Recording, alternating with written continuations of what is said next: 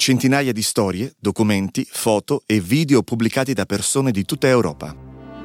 La mia storia è un progetto collaborativo del Parlamento europeo in cui la storia si intreccia con la vita dei cittadini europei.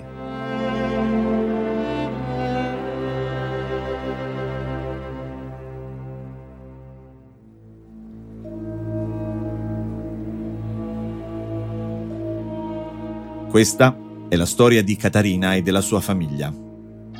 È la storia di una sopravvissuta.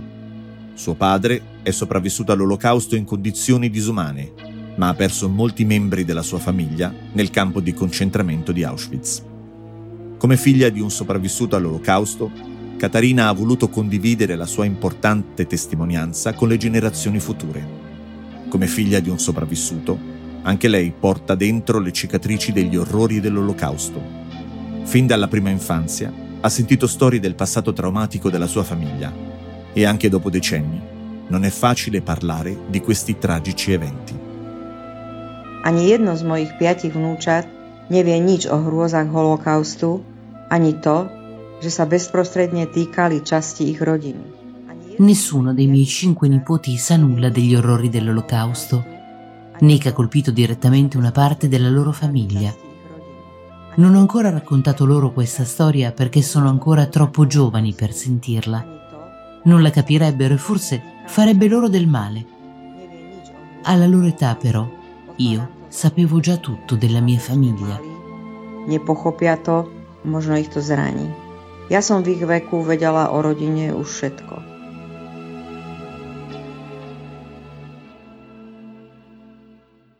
I nonni di Catarina avevano cresciuto cinque figli e conducevano una vita familiare tranquilla a Komarno, nell'attuale Slovacchia.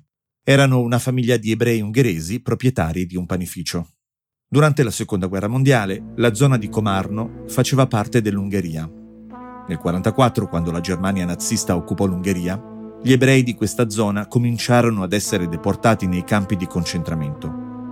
Un giorno di giugno del 1944, un ungherese che conosceva i nonni di Catarina venne nel loro panificio. Era accompagnato da un tedesco. Pred očami starej mamy starého otca surovo zbil, nadával mu do židov a naložil ho do auta. Questi picchiò ferocemente mio nonno davanti a sua moglie. Lo maledisse perché era ebreo e lo gettò legato in una macchina. Poi partirono in direzione di Gjör, dove a quanto pare mio nonno fu ucciso mentre cercava di fuggire. Mia nonna e suo figlio Giulà furono portati in un punto di raccolta nella fortezza di Comarno e poi al campo di concentramento di Auschwitz. Lì, secondo le testimonianze dei sopravvissuti, poco dopo il loro arrivo furono dichiarati inabili al lavoro e mandati direttamente alle camere a gas. Mia nonna aveva 68 anni, la stessa età che ho io adesso. Era una donna gentile, modesta e laboriosa. 68 rokov. Bola to láskavá, skromná, pracovitá žena. I nonni di Catarina avevano cinque figli. Uno di loro, Wilhelm Schandor, nato nel 1905, era il padre di Catarina. Il suo nomignolo era Shani. A 26 anni aveva sposato Alsbeta, che tutti chiamavano Böji. Shani fu arruolato nell'esercito ungherese dove lavorò come camionista trasportava feriti e munizioni. Nel 1942 fu mandato in un campo di lavoro sul fiume Don, in Russia. Tam ich využívali na najťažšie práce. Cieľom bolo, aby žiadny žid neprežil. Lì gli facevano fare i lavori più pesanti. L'obiettivo era di fare in modo che nessun ebreo sopravvivesse. Nel 1943 mio padre fuggì dal fronte russo, affrontando enormi difficoltà, insieme a un altro amico ebreo riuscirono a sfondare la linea del fronte e ad unirsi ai russi. Sopravvisse per miracolo, anche se aveva affrontato la fame, un inverno rigido, diverse malattie e persino la febbre tifoidea. Lo mantenne in vita il pensiero di tornare dalla sua famiglia. Alla fine riuscì ad arrivare in un campo di prigionieri di guerra russo a Tambov, dove rimase fino al settembre del 1945. sa dostal do ruského zajateckého tábora v Tambove, kde bol až do septembra 1945.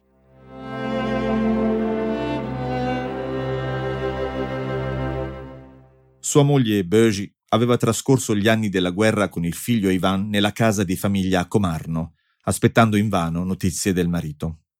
Nel 1944, quando la situazione della popolazione ebraica si deteriorò e cominciarono le deportazioni nei campi di concentramento, il figlio Ivan fu accolto da una famiglia cristiana nel vicino villaggio di Sveti Peter, dove Shani e la sua famiglia avevano dei vigneti. 11-ročný chlapec sa tam mal celkom dobre a možno by tam bol aj prečkal vojnu. Il loro figlio, undicenne, era trattato bene lì e sarebbe forse sopravvissuto alla guerra. Sua madre però aveva paura. Sosteneva che un bambino dovesse stare con la mamma e così portò suo figlio a Comarno. Ma la gente lì li conosceva e sapeva che erano ebrei.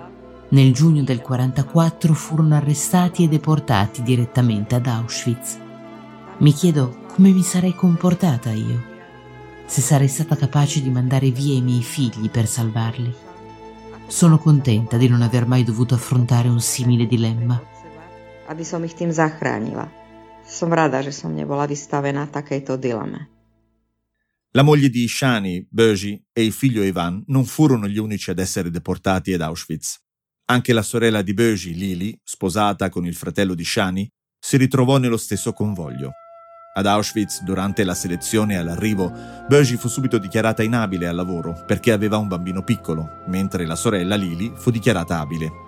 Ma Lili disse che facevano tutti parte di una stessa famiglia. Fu la condanna a morte per tutti e tre.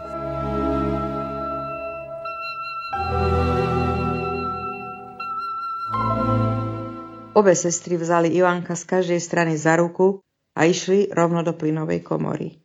Le due sorelle presero per mano il piccolo Ivan e furono portati direttamente alla camera gas. Quali pensieri terrificanti attraversavano la mente di questa giovane donna mentre conduceva suo figlio verso la camera gas. Cosa gli disse? Conosco queste due donne solo dai racconti di mio padre, ma ogni volta che ne parlo con qualcuno, e sono cose di cui bisogna parlare, mi si stringe la gola e mi vengono le lacrime, anche se da quella terribile tragedia sono passati 75 anni. Stiahne mi hrdlo a pláčem, hoci už uplynulo 75 rokov od tej otrasnej udalosti.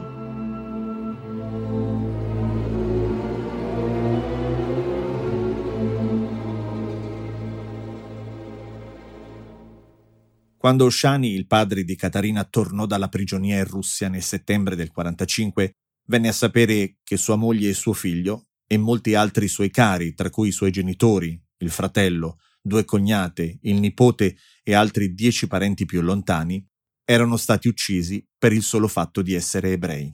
Môj otec Šani veľmi ťažko znášal stratu blízkych, ale prekonal to a založil si novú rodinu. Mio padre Shani soffrì molto per la perdita dei suoi cari, ma superò il suo dolore e mise su una nuova famiglia. Nel 49 sposò mia madre, Marghita, che era cristiana e durante la guerra aveva aiutato a salvare una famiglia ebrea. La prima famiglia di mio padre non era stata così fortunata. Nessuno li aveva salvati. Otcová prvá rodina to šťastie nemala. Nikto sa nezachránil.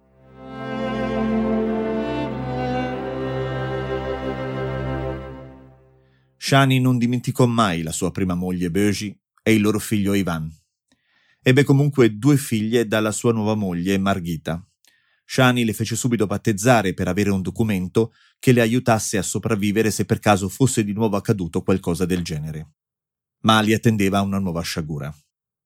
Alla fine della seconda guerra mondiale, Komarno faceva parte della Cecoslovacchia. Nel 1948, durante il processo di nazionalizzazione, il regime comunista confiscò la maggior parte dei beni privati, poi, nel 1952, il regime mise in atto un piano per lo sfratto forzato di coloro che considerava inaffidabili. A causa di questo sistema, la famiglia di Catarina fu sfrattata dalla propria dimora di Comarno, che fu assegnata a un artista, membro del Partito Comunista. All'epoca Catarina aveva sei mesi e sua sorella Marica due anni. Due anni dopo poterono tornare a casa, ma il regime comunista imprigionò il padre di Catarina senza un motivo e senza un giusto processo trascorse cinque settimane in prigione, di cui due settimane nelle condizioni più abiette, nelle miniere di uranio di Yakimov. To, čo prežil on, sa málo komu. Non tanti hanno passato quello che ha passato lui. La sua vita è stata un susseguirsi di tragedie e non capisco come abbia avuto la forza di superare tutta quella sofferenza senza uscire di senno. Nulla lo ha spezzato, ha trovato il modo di sormontare ogni situazione. Mio padre aveva una personalità forte, era un uomo intelligente, coraggioso e onesto. Allegro in pubblico, a casa era piuttosto taciturno. Quando mia madre si lamentava, lui le diceva: Non preoccuparti, cara, verranno tempi migliori. Il suo credo era non mollare mai. Ha vissuto per 91 anni. Verso la fine della sua vita tornava sempre più spesso alle vicende della guerra, chiedendosi perché era dovuto accadere, perché i suoi cari avevano dovuto morire anche se erano innocenti. Pýtal sa, prečo? Prečo jeho drahí museli zomrieť, hoci boli nevinní? Anche se contrario alle usanze funebri ebraiche, dopo la sua morte Shani volle essere cremato, così come i suoi cari erano stati bruciati nei forni dei campi di concentramento. La sua lapide rega l'iscrizione Qui giace Wilhelm Shandor, che fino alla fine della sua vita pianse il figlio Ivan e la sua prima moglie Böjika, torturati a morte dai fascisti ad Auschwitz. Nel suo testamento ha lasciato alle sue figlie queste parole. Žite šťastne až po hranicu ľudských možností. Siate quanto più umanamente possibile felici. Con amore, papà Shani. Váš milujúci otec Šani.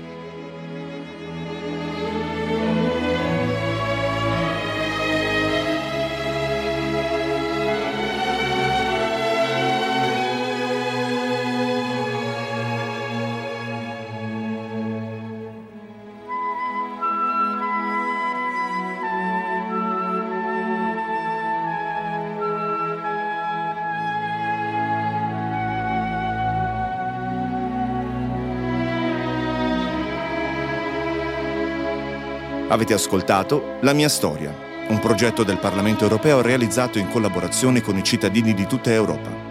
Per conoscere altre storie, visitate la pagina Europarl Audio del Parlamento europeo oppure il portale My House of European History.